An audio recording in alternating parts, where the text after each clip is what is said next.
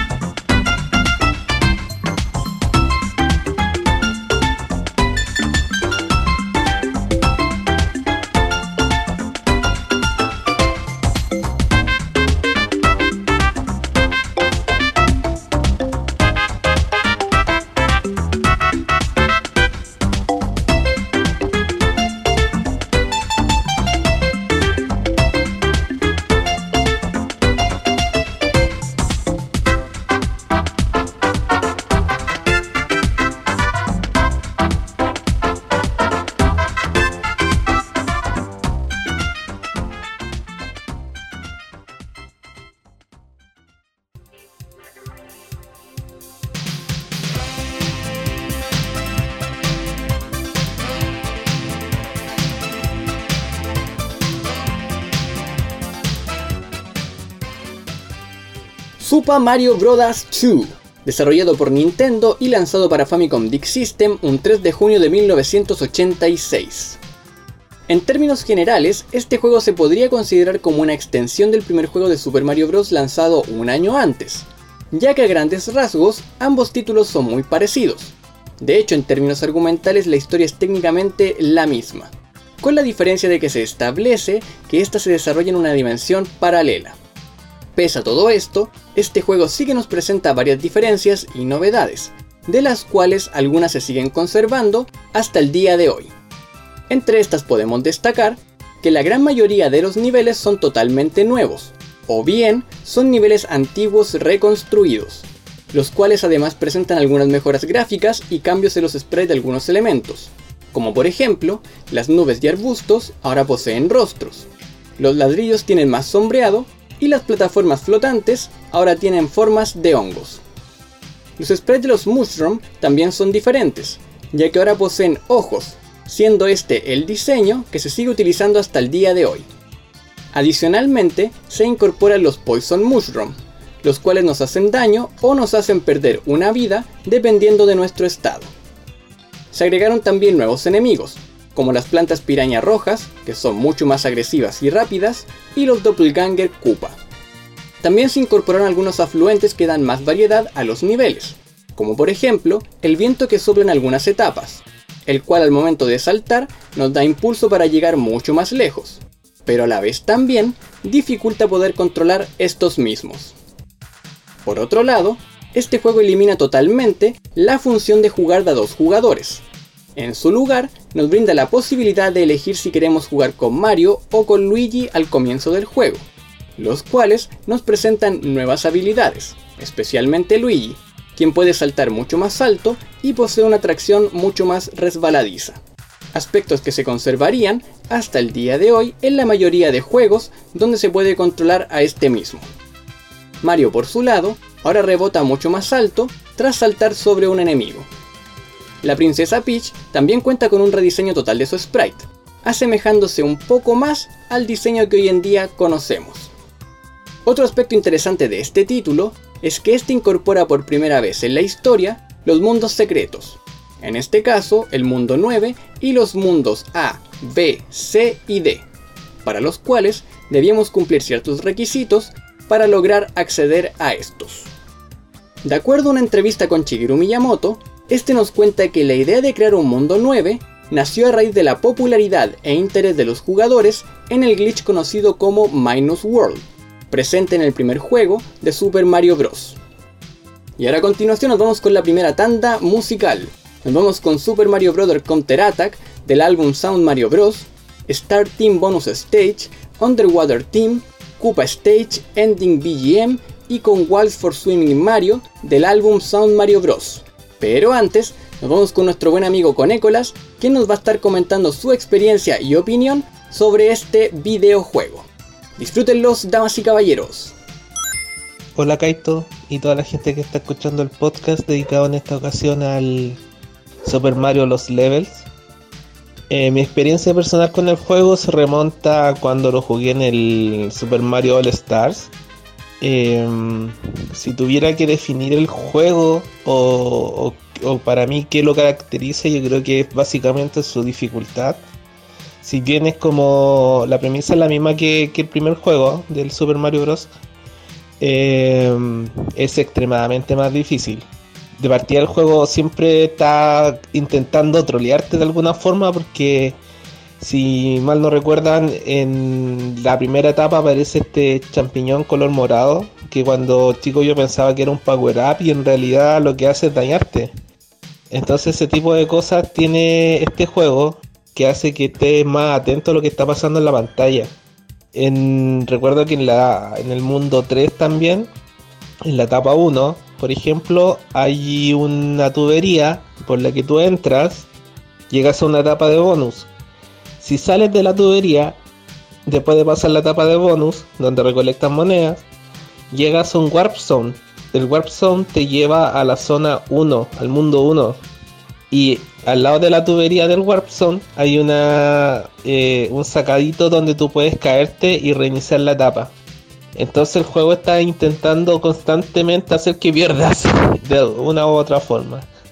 Eh, el nivel de dificultad es mucho más difícil. Yo recuerdo que en el en los levels hay etapas en las que tienes que hacer saltos muy específicos para caer dentro de una plataforma a otra o, o tienes que tomar impulso para poder saltar y llegar a otro lado porque lo, lo que caracteriza este juego que es mucho más específico en lo que tienes que hacer tienes que eh, no puedes pasar la etapa corriendo eh, lo que creo yo por ejemplo yo sé que hay speedruns que pasan la etapa y lo pasan súper rápido pero en general, para uno que es jugador habitual, tiene que estar constantemente viendo cómo pasa la etapa.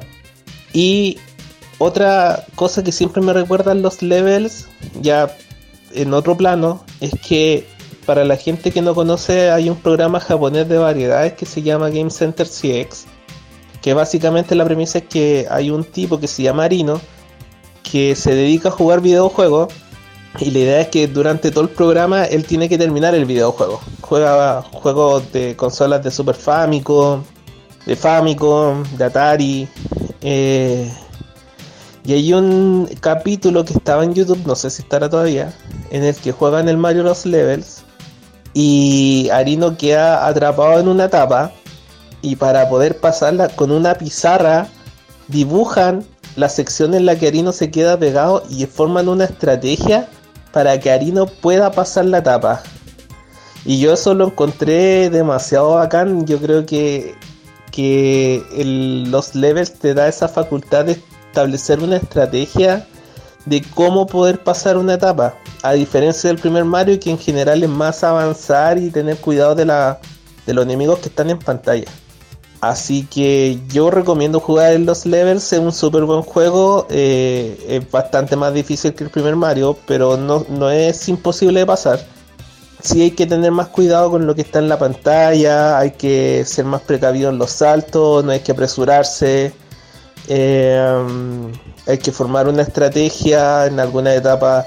Ahí, no sé, para poder pasarlo tienes que encontrar cubos ocultos en la pantalla y, te obliga a pensar un poquito más cómo poder pasar una de las etapas que estás jugando. Así que yo creo que eso es lo que caracteriza al, al Mario Los Levels. Eso, un abrazo.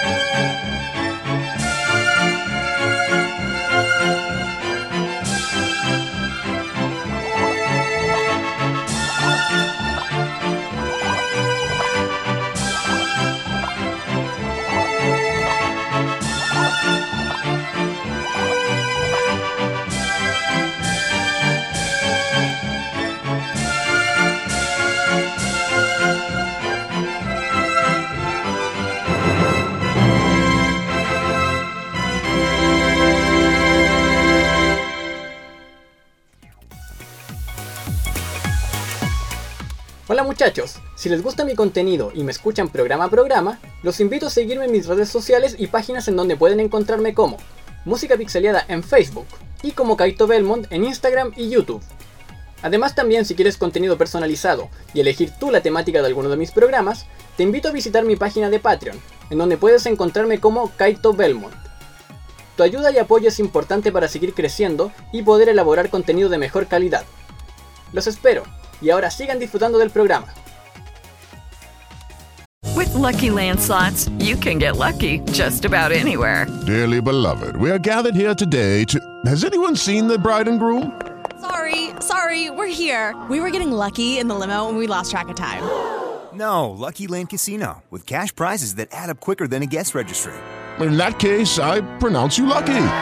Play for free at LuckyLandSlots.com. Daily bonuses are waiting. No purchase necessary. Void where prohibited by law. 18 plus. Terms and conditions apply. See website for details.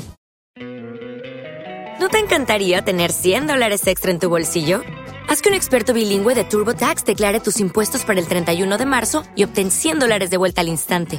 Porque no importa cuáles hayan sido tus logros del año pasado, TurboTax hace que cuenten. Obtén 100 dólares de vuelta y tus impuestos con 100% de precisión, solo con Intuit TurboTax. Debes declarar para el 31 de marzo. Crédito solo aplicable al costo de la presentación federal con TurboTax Full Service. Oferta sujeta a cambios o cancelación en cualquier momento.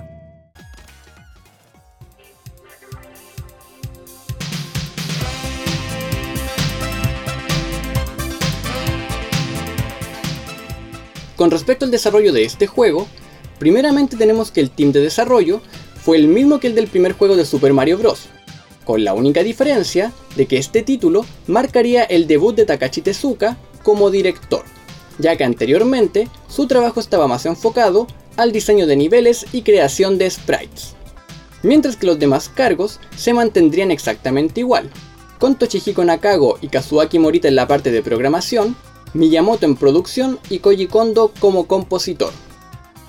De acuerdo a una entrevista con Shigeru Miyamoto, realizada para el aniversario número 25 de Super Mario, la idea de crear Super Mario Bros. 2 nació durante el desarrollo de Versus Super Mario Bros., título el cual fue lanzado para las máquinas arcade denominadas Versus System.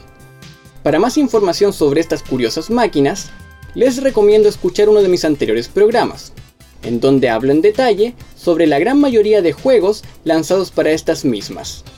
Lo pueden encontrar en esta misma plataforma bajo el nombre Versus System. Ahora, volviendo nuevamente a Super Mario Bros. 2, Miyamoto afirma que mientras creaban algunos niveles para Versus Super Mario Bros., es que les pareció divertido crear niveles cada vez más difíciles. A partir de esta idea, es que comenzó el desarrollo de Super Mario Bros. 2, el cual es reconocido como uno de los títulos más difíciles de la franquicia. Irónicamente, Miyamoto y el resto del equipo estaban conscientes de que el juego era bastante difícil, y sabían que probablemente quienes quizás no estaban familiarizados con Super Mario Bros. lo iban a pasar bastante mal y no les iba a parecer tan divertido. En virtud de eso, es que en la portada del juego hay un logo que dice For Super Players, y en el comercial que se emitió por televisión también se hace mucho énfasis en que el juego es demasiado frustrante. Como muchos saben, este título jamás vio la luz fuera de Japón, y esto principalmente gracias a Howard Phillips, quien por ese entonces era testeador de videojuegos y quien posteriormente se convertiría en uno de los creadores de la revista Nintendo Power. Resulta que Howard Phillips, tras probar Super Mario Bros. 2, inmediatamente mostró su rechazo total hacia este, argumentando que difícilmente a alguien podría parecerle divertido un juego tan difícil. Luego de esto, le sugirió a Minoru Arakawa, presidente de Nintendo América por ese entonces, que lo mejor era no lanzar este título en América. Tras esto, es que se dio la orden de tomar el juego Yume Koubyo Doki Doki Panic y readaptar sus sprites a los de la saga Super Mario Bros., naciendo así el Super Mario Bros. 2 que todos nosotros conocemos hoy en día. Pero eso es otra historia para futuros programas. Finalmente, tenemos que Koji Kondo, principal compositor de este juego, en una entrevista nos revela que en un principio el tema de ending de Super Mario Bros. iba a poseer una estructura de cuatro partes, denominadas A, A, B, A, Desgraciadamente, por falta de memoria en el cartucho, se tuvo que eliminar la parte B, quedando así un loop eterno de la parte A. Finalmente, la eliminada parte B pudo ver la luz en este Super Mario Bros. 2. Gracias tanto a la mayor capacidad de espacio de los disquetes de Disk System, como también gracias al nuevo canal de audio que ofrecía este sistema. Y ahora para finalizar este programa, nos vamos con los últimos temas que tenemos en nuestra lista musical. Nos vamos con Super Mario Bros. The Lost Level Medley del juego Super Smash Bros. Ultimate y con Game Over. Disfrútenlos, damas y caballeros.